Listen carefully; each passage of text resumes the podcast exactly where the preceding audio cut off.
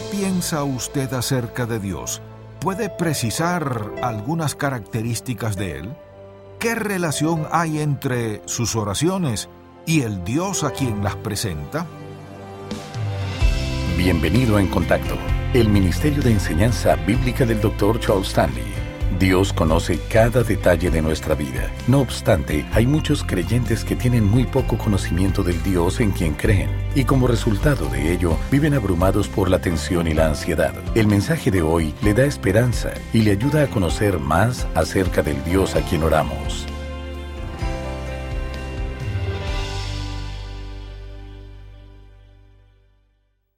¿Será que el Dios que adoramos es lo suficientemente poderoso para aceptar cada uno de los desafíos que traemos a su presencia? Constantemente estamos llegando ante Él en oración para pedirle que nos ayude con alguna necesidad o problema. No todos le pedimos por lo mismo, pues nuestras dificultades son diversas, pero sabemos que como hijos e hijas de Dios podemos confiar en su poder y en la ayuda que nos brinda en todo momento. Y una vez más le hago la misma pregunta. ¿Cree usted que el Dios que adoramos es lo suficientemente poderoso para ayudarnos con nuestros problemas? La respuesta a esta pregunta depende del Dios al que nos estamos refiriendo. Le invito a que busquen en su Biblia el libro de Nehemías para que podamos leer juntos un pasaje en el que encontramos uno de los elementos más importantes de la vida de oración a la que hemos sido llamados. Es cierto que existen muchos aspectos que debemos tener presente cuando hablamos de este tema, pero hay algo que no podemos pasar por alto al estudiar esta parte de la vida cristiana. Y la razón principal por la que las oraciones de muchos parecen no ser contestadas es precisamente porque desconocen la verdad relacionada con esto. Estamos acostumbrados a solo traer nuestras necesidades ante Dios y no nos hemos dado cuenta de este importante aspecto. Hay otros que, a pesar de haber hablado con el Señor en oración acerca de lo que les está afligiendo, no sienten la seguridad de que sus oraciones han sido escuchadas y mucho menos de que van a ser contestadas. Carecen de fe y creen que sus oraciones son un fracaso, pues no ven ningún resultado en el asunto, por el que han orado. Este primer capítulo del libro de Nehemías nos habla de cómo este hombre oró de la misma manera que cualquiera de nosotros lo hubiera hecho. Tenía un gran desafío ante él, y mi deseo es que podamos analizar la forma maravillosa en la que Dios actuó en la vida de este siervo. Vamos a poder darnos cuenta de que esto mismo puede ocurrir en la vida de cada uno de nosotros cuando oramos y clamamos a nuestro Señor. Leamos entonces Nehemías 1, 1 al 11. Palabras de Nehemías, hijo de Acalías. Aconteció en el mes de Quisleu, en el año veinte, estando yo en Susa, capital del reino, que vino Anani, uno de mis hermanos, con algunos varones de Judá, y les pregunté por los judíos que habían escapado, que habían quedado de la cautividad y por Jerusalén. Y me dijeron, el remanente, los que quedaron de la cautividad allí en la provincia, están en gran mal y afrenta, y el muro de Jerusalén derribado y sus puertas quemadas a fuego. Cuando oí estas palabras me senté y lloré, e hice duelo por algunos días, y ayuné y oré delante del Dios de los cielos. Y dije, Te ruego, oh Jehová, Dios de los cielos, fuerte, grande y temible, que guarda el pacto y la misericordia a los que le aman y guardan sus mandamientos, esté ahora atento tu oído y abiertos tus ojos para oír la oración de tu siervo que hago ahora delante de ti día y noche por los hijos de Israel, tus siervos, y confieso los pecados de los hijos de Israel que hemos cometido contra ti. Sí, yo y la casa de mi padre hemos pecado. En extremo nos hemos corrompido contra ti, y no hemos guardado los mandamientos, estatutos y preceptos que diste a Moisés tu siervo. Acuérdate ahora de la palabra que diste a Moisés tu siervo, diciendo, Si vosotros pecareis, yo os dispersaré por los pueblos, Pero si os volviereis a mí y guardareis mis mandamientos, y los pusiereis por obra, aunque vuestra dispersión fuere hasta el extremo de los cielos, de allí os recogeré, y os traeré al lugar que escogí para hacer habitar allí mi nombre.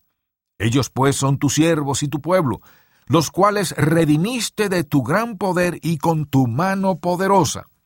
Te ruego, oh Jehová, esté atento ahora tu oído a la oración de tu siervo y a la oración de tus siervos, quienes desean reverenciar tu nombre. Concede ahora buen éxito a tu siervo y dale gracia delante de aquel varón, porque yo servía de copero al rey. Hay muchos aspectos que deben estar incluidos en nuestras oraciones, pero lo más importante es la manera en la que veamos a Dios, o sea, lo que pensemos de Él. ¿Quién es este Dios a quien estoy clamando? El cimiento de mi oración consiste en lo que piense de Él. En las religiones de este mundo, las personas oran a un Dios que no es amoroso, a un ser que no solo no pueden ver ni tocar, sino que no hace nada para demostrar lo mucho que los quiere o el gran poder que pueda tener. Ninguno de estos dioses puede igualarse al nuestro, pues Él es el único Dios verdadero que existe. Es por eso que Nehemías comienza su oración describiéndolo como el Dios de los cielos. Permítanme preguntarles algo. Cuando oran, ¿cuántas veces se detienen para resaltar las características de Dios? ¿Que tan seguido mencionamos sus atributos? Tenemos que comenzar nuestras oraciones haciendo esto. Debemos poner a un lado aquello que nos está preocupando para así poder alabar, adorar a nuestro Dios. Ya habrá tiempo en nuestra oración para clamar por lo que nos angustia, pero debemos comenzar haciendo lo que es más importante y lo que además va a servirnos de base para el resto de la oración. Pero la mayoría de nosotros, en lugar de poner énfasis en la persona de Dios, lo hace en lo que espera recibir de Él. Sin embargo, notemos cómo Nehemías comenzó su oración. Leamos una vez más Nehemías 1.5. Y dije, Te ruego, oh Jehová, Dios de los cielos, fuerte, grande y temible, que guarda el pacto y la misericordia a los que le aman y guardan sus mandamientos. Empezó resaltando a Dios. Su necesidad era grande, y este problema le estaba angustiando en gran manera, pero decidió poner su enfoque y prioridad en lo más importante, para así colocar un buen cimiento para el resto de su oración. Dijo que Dios era fuerte, grande y temible, refiriéndose así a la habilidad y al poder que tenía para hacer todo lo que estaba de acuerdo a su voluntad. Y al decir que era temible, no estaba hablando de un temor que inspira miedo, sino reverencia. Cuando la Biblia usa este término en relación a nuestro Señor, no nos está indicando que debemos sentir miedo hacia Él, sino respeto y reverencia, pues es Dios santo y justo. Nehemías conocía muy bien al Dios al que estaba clamando. ¿Podemos afirmar que conocemos al Dios al que oramos? Permítame preguntarles una vez más, si les diera una hoja de papel y un lápiz, ¿podrían describir al Señor con simples palabras? Me pregunto cuántos términos hubieran incluido en esta lista antes de escuchar este mensaje de la palabra de Dios. Hubieran puesto que es infinito en poder y que posee una fidelidad absoluta. Hubieran incluido su omnipotencia, omnipresencia y omnisciencia. Cuando venimos ante la presencia del Señor en oración, pensamos en los atributos que posee. Nuestras oraciones son afectadas por la opinión que tengamos acerca de Dios. Y ciertamente lo que conozcamos de Él también afecta la respuesta que vamos a recibir a lo que hemos pedido. De hecho, podemos decir que hay varios aspectos que son afectados por esto, y quisiera mencionar al menos tres de ellos. Es posible que algunos de ustedes estén pensando de qué manera esto podría llegar a impactar nuestra vida de oración. Lo primero que debemos mencionar es que la perspectiva que poseemos en relación a Dios va a influenciarnos y a motivarnos mientras le pedimos por nuestras necesidades.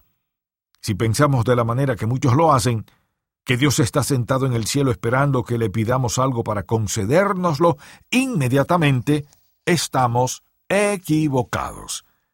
Si comprendemos quién es Dios en verdad, solo vamos a pedirle aquello que esté de acuerdo a su voluntad, pues vamos a darnos cuenta de que hay algunas cosas que no nos va a conceder, pues van en contra de su naturaleza. Solo va a darnos lo que es mejor para nuestra vida. Es un Dios de bondad, amor y misericordia. Está atento a nuestras necesidades y siempre está dispuesto a contestar nuestras peticiones. Lo único que tenemos que hacer nosotros es llegar a conocer más a nuestro Padre Celestial, y así podremos entender si estamos pidiendo lo que es correcto o no. El Señor es fiel a sus promesas y siempre va a otorgarnos lo que cree que en verdad necesitamos y no lo que nosotros deseamos.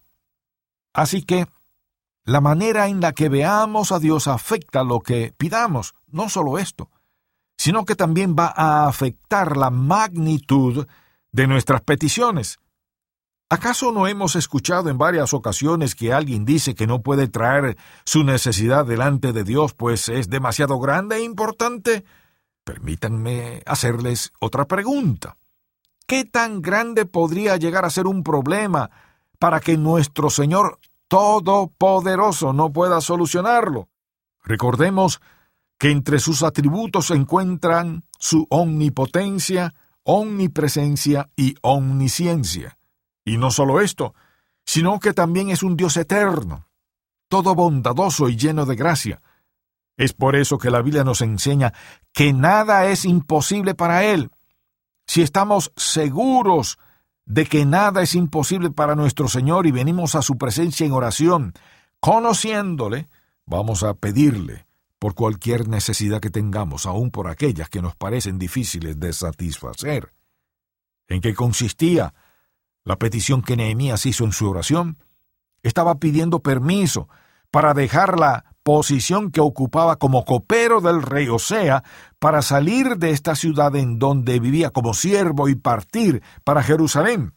No solo esto, sino que también pidió documentos que le servirían para obtener los materiales de construcción necesarios para la obra que estaba a punto de comenzar.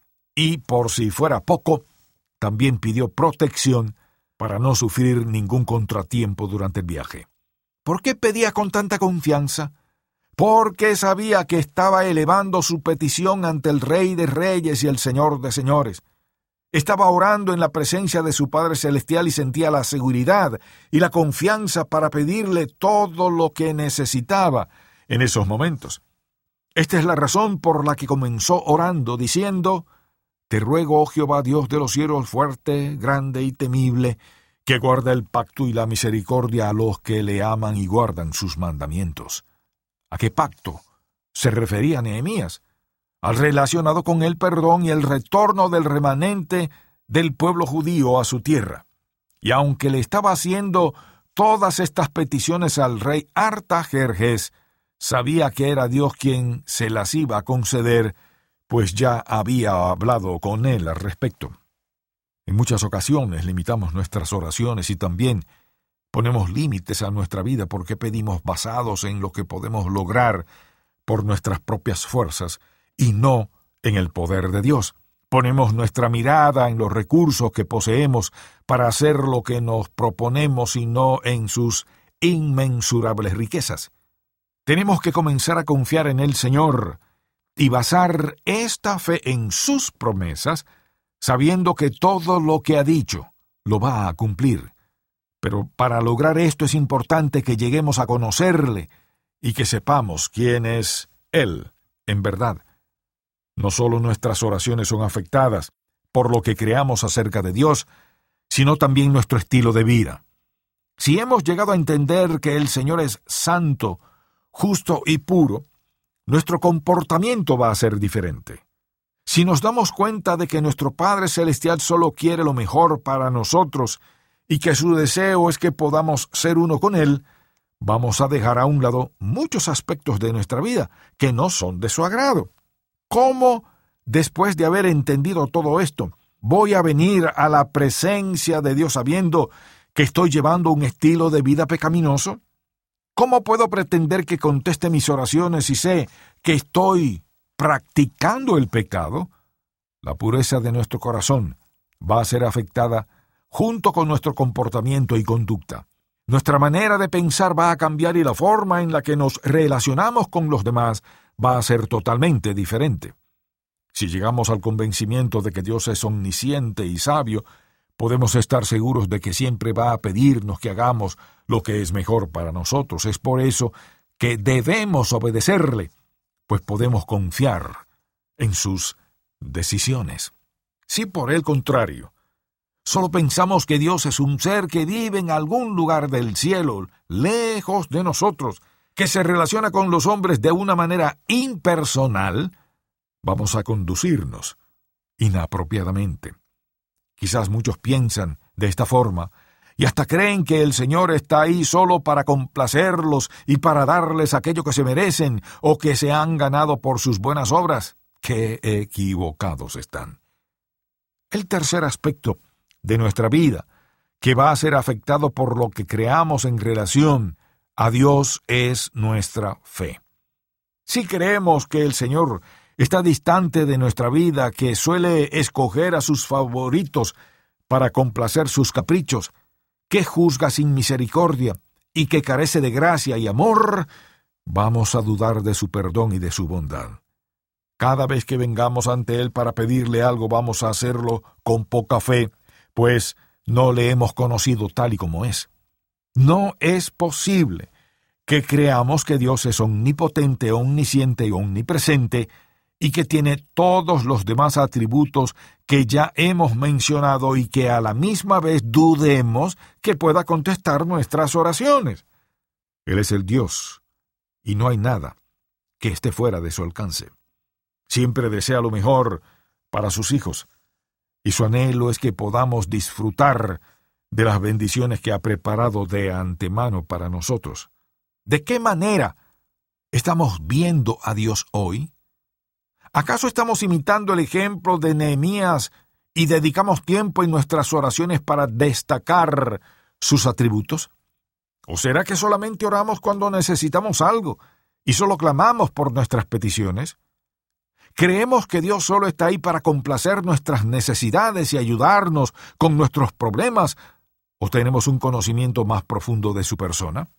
No tiene nada de malo que vengamos a su presencia para pedirle que nos ayude y que nos dé lo que tanto necesitamos. De hecho, el mismo Señor nos dice que debemos venir ante Él con nuestras preocupaciones y con aquello que nos está angustiando, para que así podamos hallar solución a nuestro problema.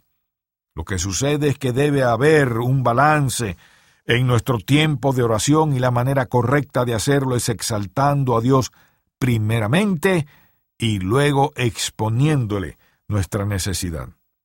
Me pregunto qué tan seguido oramos pidiéndole a Dios que nos ayude a conocerle más. Pidámosle hoy que nos muestre qué es lo que desea que conozcamos acerca de su naturaleza. Estoy seguro de que va a poner en nuestro corazón la característica que quiere destacar de su persona. El deseo de nuestro Señor es poder llegar a tener una comunión personal con cada uno de sus hijos. Pero nunca vamos a poder lograr esto si no le conocemos primero. Podemos estar convencidos de que va a darnos lo que necesitamos, pues ya nos ha entregado lo más valioso que tenía. Estuvo dispuesto a sacrificar a su propio Hijo para que todos los que creyeran en Él fueran salvos. Dios es bondad, misericordia y amor. Su deseo es que podamos disfrutar de todas estas bendiciones que tiene para nosotros Sería poco sabio rechazar la invitación que el Señor nos ha hecho de reconciliación. Él, siendo el soberano de todo el universo, estuvo dispuesto a entregar a su Hijo Jesucristo para que pudiéramos obtener la salvación de nuestra alma y no solo esto, sino que también desea revelarse a nosotros tal y como es, pues sabe que mientras más le conozcamos, más cerca podemos llegar a estar de su presencia. Gracias por escuchar En Contacto, el Ministerio de Enseñanza Bíblica del Dr. Charles Stanley. Esperar el tiempo de Dios es siempre la decisión más inteligente. Escuche más acerca de este tema en la edición para hoy de Un Momento con Charles Stanley. Si desea adquirir el mensaje de hoy, El Dios a quien oramos, el cual forma parte de la serie Un Dios grande y maravilloso, llámenos al 1-800-303-0033 dentro de los Estados Unidos y Puerto Rico o visite encontacto.org. ¿Cómo toma usted sus decisiones? ¿Utiliza la lógica o la opinión de algún amigo? Los cristianos tienen a su disposición el recurso más grande que existe, un Padre Celestial que solo desea lo mejor para sus hijos. Pero, ¿cómo reconocer su voz? Mediante el libro Cómo escuchar la voz de Dios, el Dr. Stanley le enseñará a reconocer la voz de Dios. Para adquirir este libro, llámenos al 1-800-303-0033 o visite encontacto.org. El Creador le ofrece a usted las riquezas espirituales de su amor, su misericordia y su paz, no solamente en el presente, sino también en el futuro. En la serie de audio Un Dios grande y maravilloso, el Dr. Stanley enseña que el Padre Celestial ha puesto al alcance de todos el precioso regalo de la vida eterna, por medio de la muerte de Cristo. Para adquirir esta serie, llámenos al 1-800-303-0033 o visite encontacto.org.